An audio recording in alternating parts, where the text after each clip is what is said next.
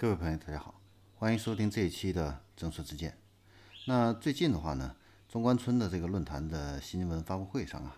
北京经济开发区的这个管委会的常务副主任啊，同时的话呢，也是北京市高级别自动驾驶示范区的建设工作专班的负责人啊，孔磊的话呢表示，北京的话呢会建设第一个啊全球的呃第一个高级别自动驾驶的这样的一个示范区。那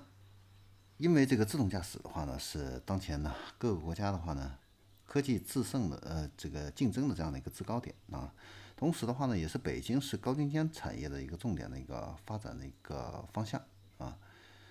所以的话呢，北京的话呢，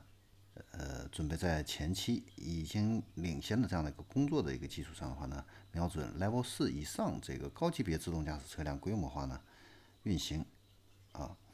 然后统筹整个的这个车路还有云端啊网图等各各类的这样的一些呃要素的一个资源哈，来建设这个高级别自动驾驶的这样的一个示范区啊。那它会支持 Level 四以上的这个高级别自动驾驶车辆啊规模化的一个运行，而且的话呢，它向下也会兼容这个低级别自动驾驶车辆的这样的一个测试运营和车联网应用场景这样的一个实现。啊，那最终的话呢，这个示范区的一个建立，它可以引导这个企业在技术路线上呢，去选择采用这个车路云一体化解决方案啊，改变现在呢大部分的这个企业都是被动选择这个单车智能的这样的一个现实的一个局面啊，从而呢实现这样的一个技术引领啊，推进这样的一个技术进步啊。那这个示范区的话呢，未来会。采取这个小步快走啊，迭代完善这样的一个方式啊，呃，基本上会用三到六个月为一个迭代的一个周期啊，不断的修正，呃，修正完善以后的这样的一个建设的一个方式和内容啊，那逐渐呢识别匹配出这样的一个车路云之间的一个最佳的一个配置关系啊。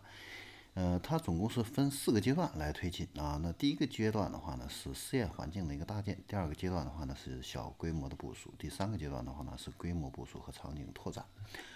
最后第四个阶段的话呢，是推广和场景优化这样的一个模式啊。那目前的话呢，现在是开展的是一点零这样的一个阶段啊。它会部署十公里的这样的一个城市道路啊，十公里的这个高速公路的话呢，